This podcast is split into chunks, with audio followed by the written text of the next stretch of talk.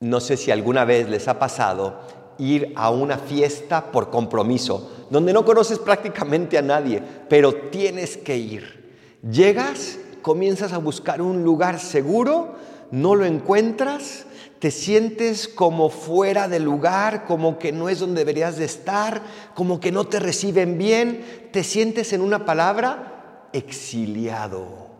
No hay un lugar seguro donde yo pueda estar. Una persona exiliada se siente amenazada, se siente fuera de donde tiene que estar, no se siente en paz. El día de hoy estamos meditando en ese exilio que vivieron los israelitas. Y el adviento es el tiempo de esperanza porque viene a anunciarnos que se acabó ese exilio. Viene a anunciarnos un Salvador Viene a anunciarnos que ya estuvo bueno, que no nos sintamos parte de donde estamos, que tenemos que sabernos seguros. El exilio muchas veces es forzoso, pero otras tantas es voluntario.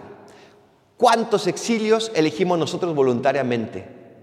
Y hoy vamos a hablar de cuatro exilios que elegimos voluntariamente y también al final cómo vamos a salir de ellos.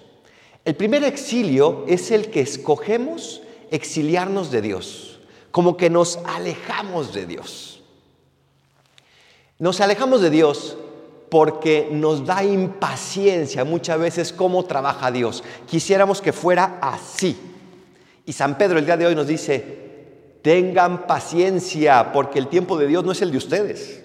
Una vez escuché este chiste. Un señor muy fervoroso, muy, pero muy fervoroso, estaba platicando con Dios y en eso escucha de Dios, pídeme lo que quieras. Él volteó para arriba y dijo, ¿lo que quieras, Señor? Sí, sí, lo que quieras. Y entonces el Señor, el hombre, perdón, le dijo, ¿es verdad que para ti ¿Un segundo es como un millón de años, Señor? Sí, sí, un segundo es como un millón de años para mí. ¿Y es verdad que para ti un dólar es como un millón de dólares? Sí, sí, un dólar es como un millón de dólares para mí. Ya sé que te voy a pedir, Señor, te voy a pedir un dólar.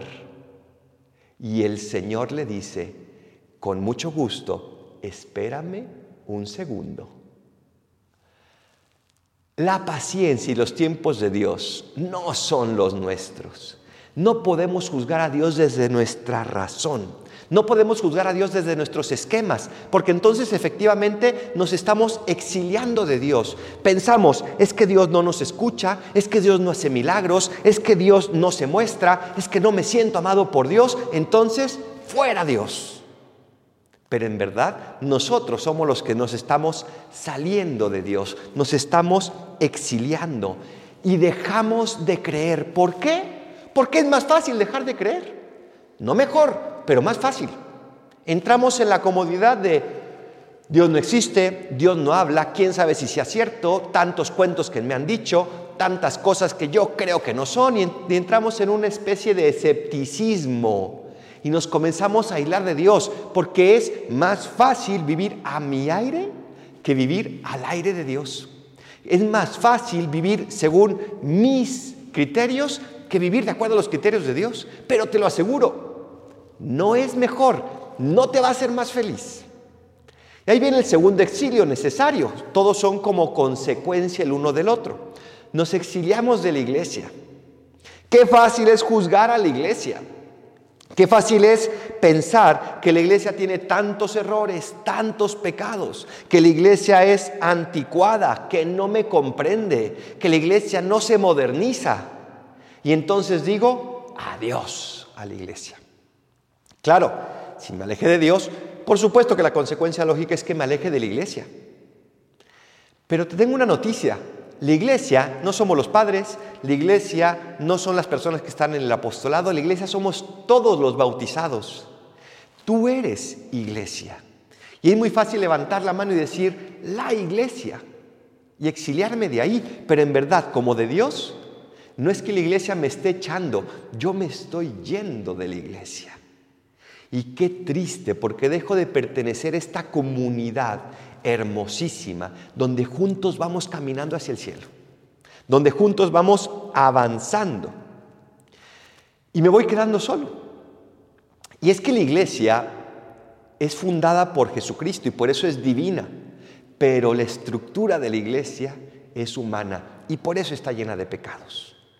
Pero precisamente somos hermanos que pecamos y que nos ayudamos a caminar, que nos ayudamos a no volver a pecar, que nos ayudamos a levantarnos. Exiliarnos de la iglesia no te hace mejor ni hace mejor a la iglesia, sino que dentro de la iglesia, en este hospital de guerra, como dice el Papa, vamos juntándonos para batallar y lograr que la iglesia y que el mundo sea mejor.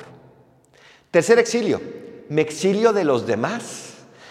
¿Cómo nos ha pasado en esto? ¿Cómo nos ha pasado en esta pandemia este exilio de los demás? Nos cansamos de estar 24/7. La gente cuando nos ve a los padres dice, ay, qué bonito sería vivir ahí en el convento con los padres. Qué bonito sería vivir ahí en el convento con las monjas. Todas son santas, todos son santos.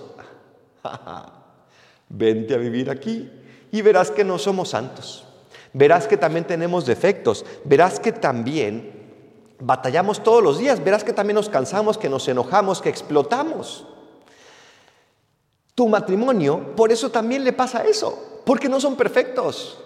Tu familia, por eso también le pasa eso, porque no son perfectos. Y hay esos roces normales de toda la vida. El problema está en que nos fijamos más en los defectos. Entonces, como decimos, él es un defectuoso, ella es una defectuosa, nos aislamos, nos exiliamos. Y qué triste, porque ya vamos viendo cómo nos vamos quedando cada vez más solos, sin Dios, sin iglesia, sin los demás, porque los demás me molestan.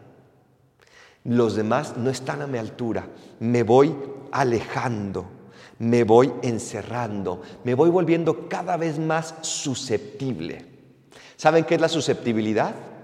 Es el ego inflamado.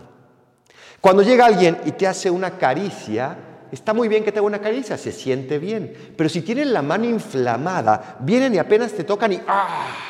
¿Por qué me haces eso? ¿Por qué me tocas? El ego inflamado, la susceptibilidad, cualquier cosa que me hagan, me molesta. Y entonces me exilio de los demás porque pienso que así me voy a proteger. ¿Cuántas veces nos hemos protegido y acabamos tristes y acabamos decepcionados? Y ahí viene el cuarto exilio. Me exilio de mí mismo.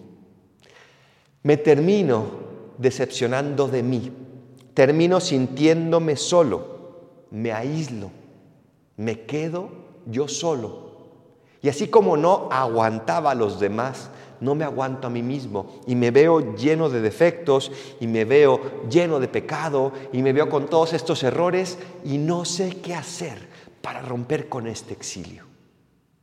Pero el día de hoy las lecturas nos enseñan qué podemos hacer y vamos a ver cinco consejos que nos dan las lecturas para poder romper con estos exilios. Primero, pedir perdón, estar en paz con todos, perdón primero a mí mismo, perdón a Dios, perdón a los demás. Vemos cómo el pueblo está llamado a recibir el consuelo de Dios porque ya pidió perdón, porque ya se arrepintió, porque ya pagó por sus pecados. Pedir perdón significa estar dispuesto a enmendar lo que haya hecho mal. Si me he dado cuenta, por ejemplo, que en mi casa me le he pasado de genio, he agredido a los demás, no he querido cooperar en nada, pide perdón y enmiéndate. Expía por esos pecados. Expiar significa hacer lo contrario. Significa reparar lo que, no lo que dejé de hacer. Pide perdón y recibe ese consuelo del perdón. Segundo, preparar el camino del corazón para que llegue el Salvador en este adviento. ¿Y cómo preparo este camino? A través de una virtud preciosa que nos da miedo porque no lo entendemos bien, pero preciosa, la humildad.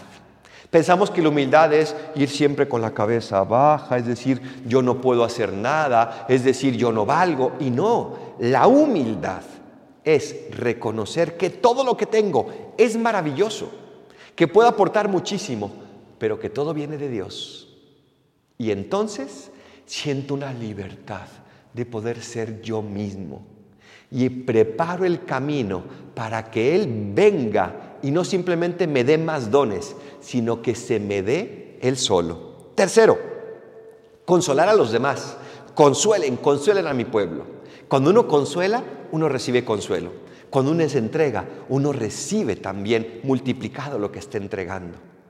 En este adviento, para salir de tu exilio, consuela a alguien que está triste, consuela a alguien que está enfermo, consuela a alguien que ha perdido tal vez un ser querido en esta terrible pandemia que estamos viviendo. Consuela, consuela, consuela. Cuarto, paciencia.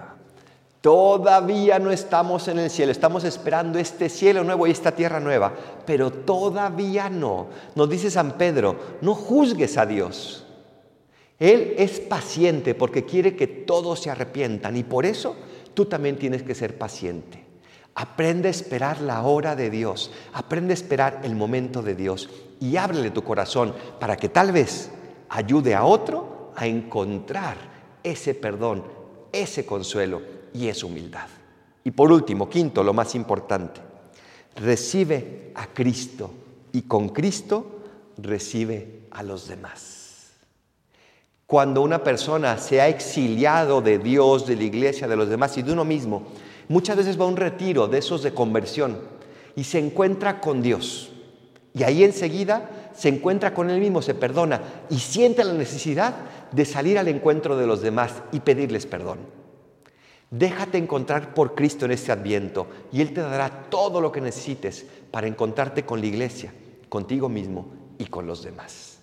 Adviento es tiempo de esperanza. Aprovechemos para crecer en esta esperanza. Dios quiere que tú seas feliz. Dios quiere que seas mejor persona. Ábrele tu corazón, prepare el camino y Él lo hará. Así sea.